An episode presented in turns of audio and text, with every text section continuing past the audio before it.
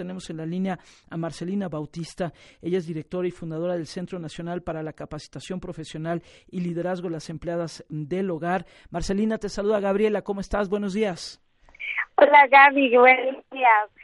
¿Cómo están? Bien, Marcelina, me da muchísimo gusto saludarte y un poquito detenernos, Marcelina, nada más para, para decir, bueno, tantos años hablando de la necesidad de la seguridad social para las personas trabajadoras del hogar y, pues un poco cuéntanos dónde estamos parados ahorita, Marcelina. Bueno, al fin eh, fue aprobada eh, la ley en, en, octubre, entró en vigor, ahora eh, pues en abril entra entra en vigor esta ley que hace obligatoria la inscripción de las trabajadoras del hogar. Mientras tanto, el INSS está trabajando pues todos los mecanismos para que permita también eh, después del plan piloto que duró mucho tiempo, ahora pues este mecanismo tiene que retomar todas estas cuestiones que se observaron en la en el plan piloto y estamos muy contentas porque pues realmente eh, es una oportunidad para las trabajadoras del hogar a pesar de que tienen detalles por supuesto como todas las leyes cuando uno eh, propone eh, no es no es lo ideal digamos pero el avance que se ha dado con las trabajadoras del hogar ha sido muy muy importante Sí, sí, y te preguntaría, eh, de verdad, Marcelina, qué, gusto que estés con nosotros esta mañana. ¿Qué, ¿Qué tanto se ha dado a conocer esta noticia? Ya es ley, ya entra en vigor en abril, pero ¿qué tanto la gente sabe de esto, de los derechos que ya puede reclamar las trabajadoras del hogar? si realmente se han enterado, se han, acercado, por ejemplo, a este Centro Nacional para la Capacitación Profesional y Liderazgo de las Empleadas del Hogar, si ha habido un interés eh, o, todavía falta una campaña nacional mucho más agresiva.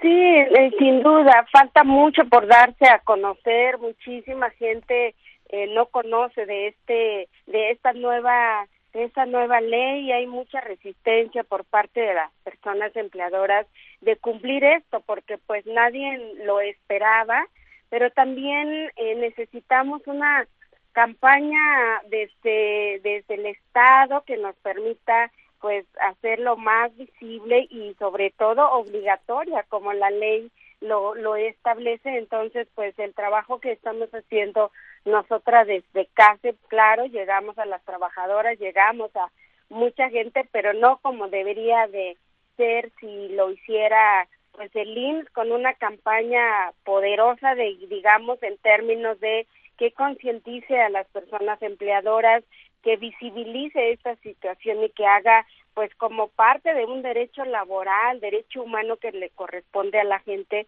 pues hacerlo obligatoria, ¿no? Claro.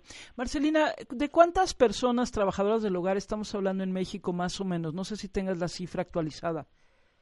Sí, eh, 2.3 millones de personas trabajadoras del hogar, como decías al principio, eh, la mayoría son mujeres y de ese universo de trabajadoras del hogar solamente 50 y cuatro mil, cerca de 54 mil están afiliadas a partir del, del plan eh, piloto, así que pues el IMSS está trabajando eh, seguramente estrategias para que a partir de abril se pueda pues ya darse a conocer mucho más eh, a nivel nacional, nosotras también, pero sí necesitamos de pues de las partes, ¿no? Las empleadoras, el gobierno, las trabajadoras del hogar, para que también esto sea realidad. Claro. Sí, sin lugar Después de esta, de esta lucha, estamos hablando justamente con Marcelina Bautista, directora y fundadora del Centro Nacional para la Capacitación Profesional y Liderazgo de las Empleadas del Hogar.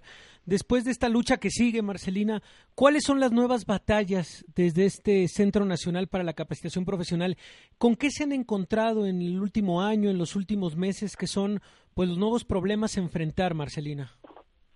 Sí, pues nosotras tenemos una, una agenda que también después de la de la aprobación de la Ley Federal del Trabajo, el convenio 189 que fue muy importante eh, para nosotras en nuestra lucha y pues ahora la ley eh, del, del Seguro Social, tenemos una agenda nacional que que busca pues esa nueva concepción del trabajo del hogar para las empleadas del hogar, así también como las empleadoras, ¿no? Buscar que el Estado promueva un trabajo digno para las trabajadoras del hogar, como dice eh, la ley, trabajar en la capacitación de las trabajadoras del hogar, hacer campañas de sensibilización para las personas empleadoras y lo más importante eh, que tenemos que hacer es buscar eh, pues este promover un cambio cultural de este paradigma laboral en los hogares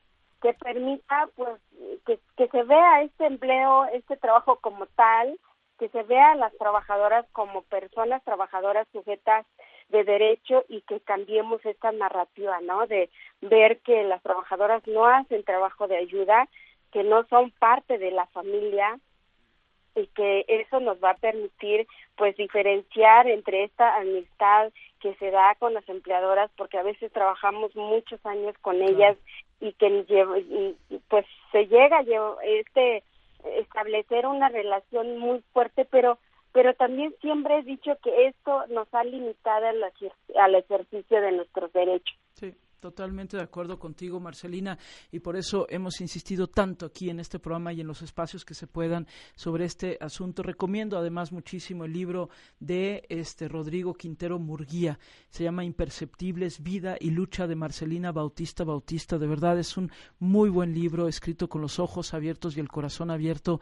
Y además gracias por haberme invitado en su momento a presentarlo. Marcelina, te mando un fuerte, fuerte abrazo y seguimos en contacto, por supuesto. Muchas gracias. Un abrazo a los dos. Cuídense mucho.